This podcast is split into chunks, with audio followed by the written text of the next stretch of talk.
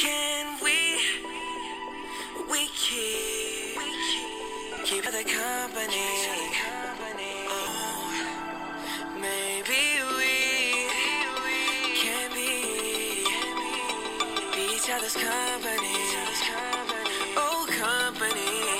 There's lonely nights, be each other paradise. 嗨，大家好，我们又见面啦。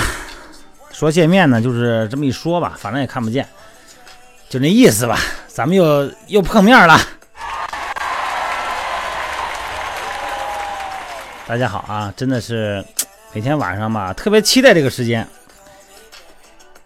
这个时间呢，能跟大家在一起交流一下，虽然是单向交流啊，但是现在呢，这个朋友们越来越多了，哎，也希望呢能在评论的评论这个栏目哈、给我发一点帖子。呃，有点不到的地方呢，大家就多说出来。有什么需要呢，我也尽量去做哈。目的就是一个，呃，尽量用故事的形式来传播一下减肥和增肌吧。还有就是塑形，是吧？咱不是干这个的嘛，好吧？今天呢，主要话题呢就是，当咱们在减肥的时候哈，有很多的障碍会出现。之前呢，就是比方说有点懒呐、是吧？控制不住吃饭呐、但还有一个障碍是健康，千万不要让健康成为减肥的障碍。因为咱们大多数人哈，了解减肥、了解肥胖呢，哎，可以影响身体健康，导致各种疾病，这个不用说了哈，糖尿病啊、心血管疾病等等啊。但是呢，很少知道，如果身体健康有问题，也会导致肥胖和减肥的困难。嗯，有的时候，咱们对照对照我今天说的一些内容哈，大家来分析分析自己的身体情况，看看有没有什么似的地方。这个目前已经明确知道某些疾病是导致肥胖的原因，例如皮质醇增多症。皮质醇怎么回事啊？就是肾上腺分泌一种激素，叫肾上腺皮质醇。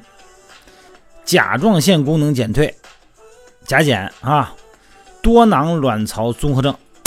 是吧？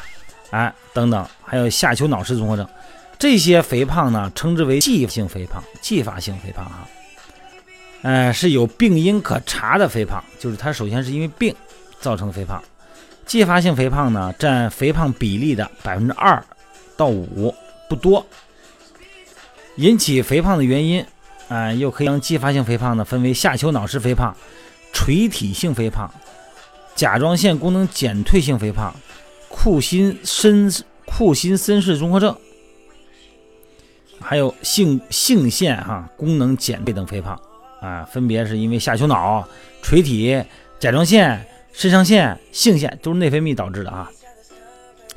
啊，如果你呢真的不幸是继发性肥胖，就必须得先治病，啊，才可能达到这个减肥的效果啊。运动减肥也是一样，首先要把这个病治好了才行。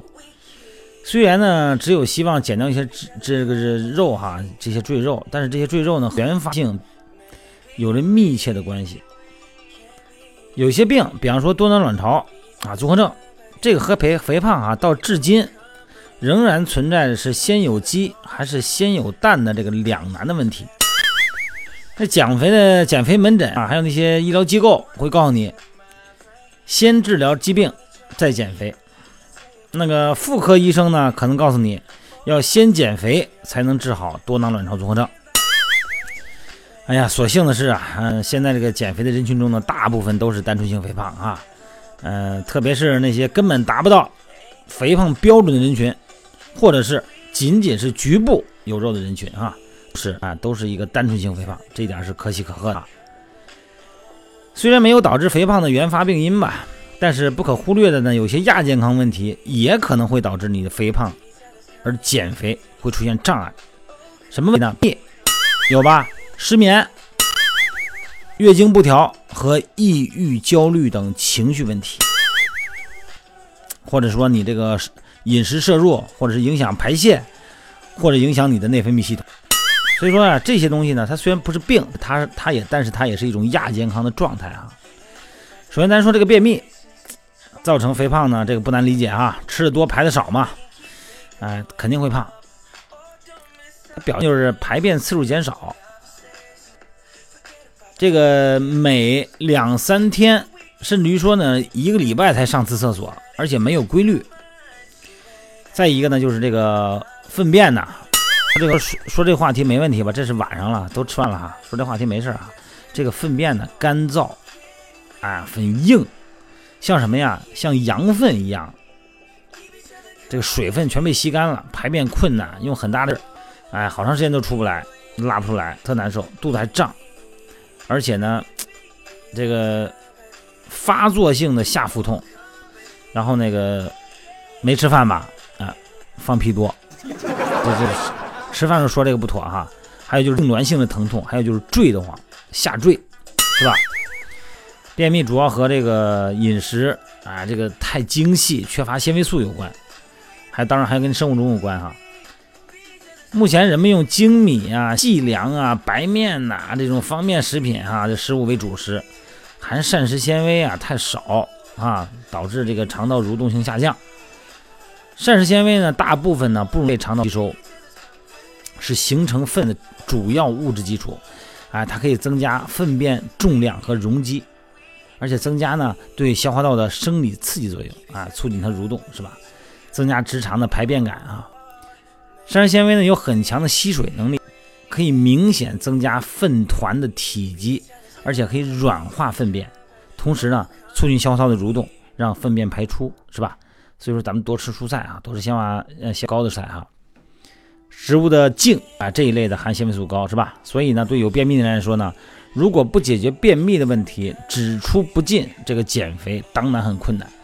有时候我们队员说教练啊，那减这段这样几天减啊，那我们就会问他有没有便秘啊？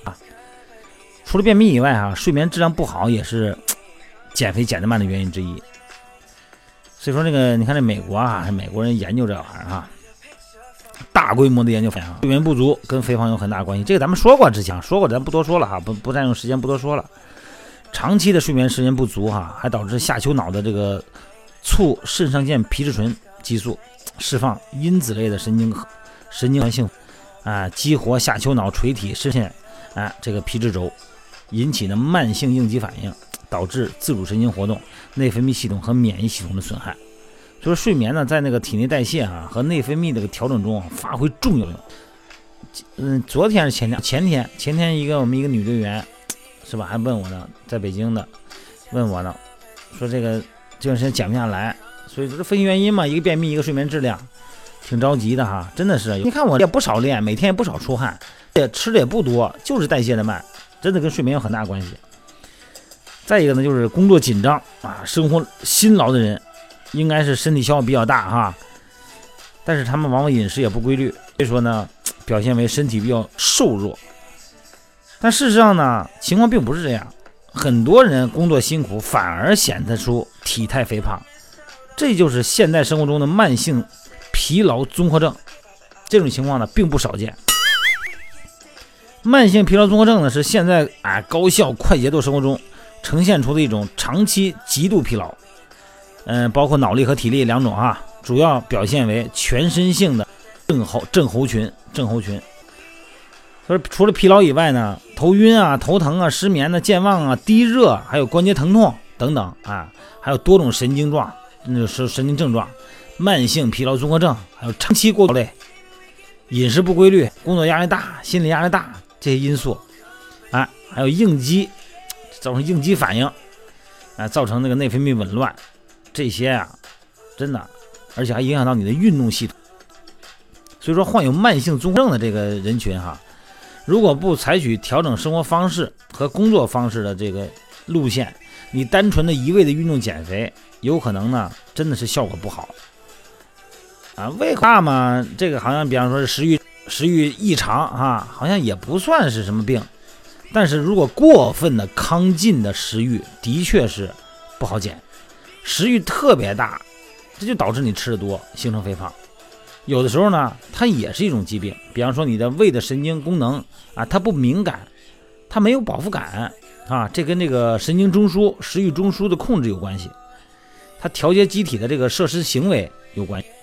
嗯，这个外周的分泌的食欲调节器啊，比方说瘦素等等哈，啊，能够穿过血脑屏障，达到这个饱食中枢，就是神经中枢哈，它作用在两个中枢发挥作用。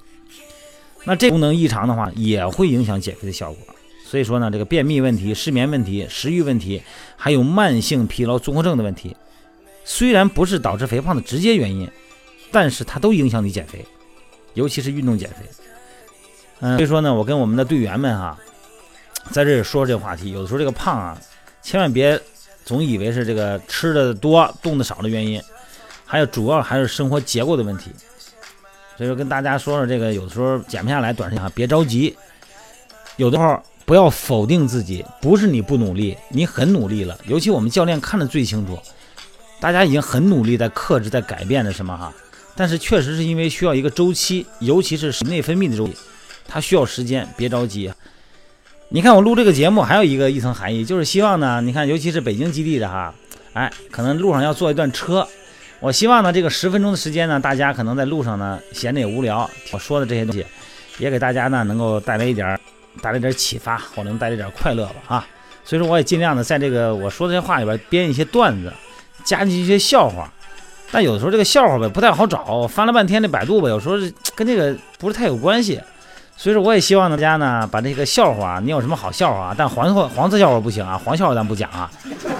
啊，一些笑话呢你发到我的微信平台上啊，锻炼减肥吧哈，哎，汉语拼音全拼。然后呢我把我的我想说这个话题啊融合到。再把你的这个笑话段子融到里边去，这样大家听来呢更有意思，好不好？好吗？今天就到这儿了啊，咱也不多啰嗦了。希望大家跟我共同参与。好了，今天咱们到这儿，拜拜。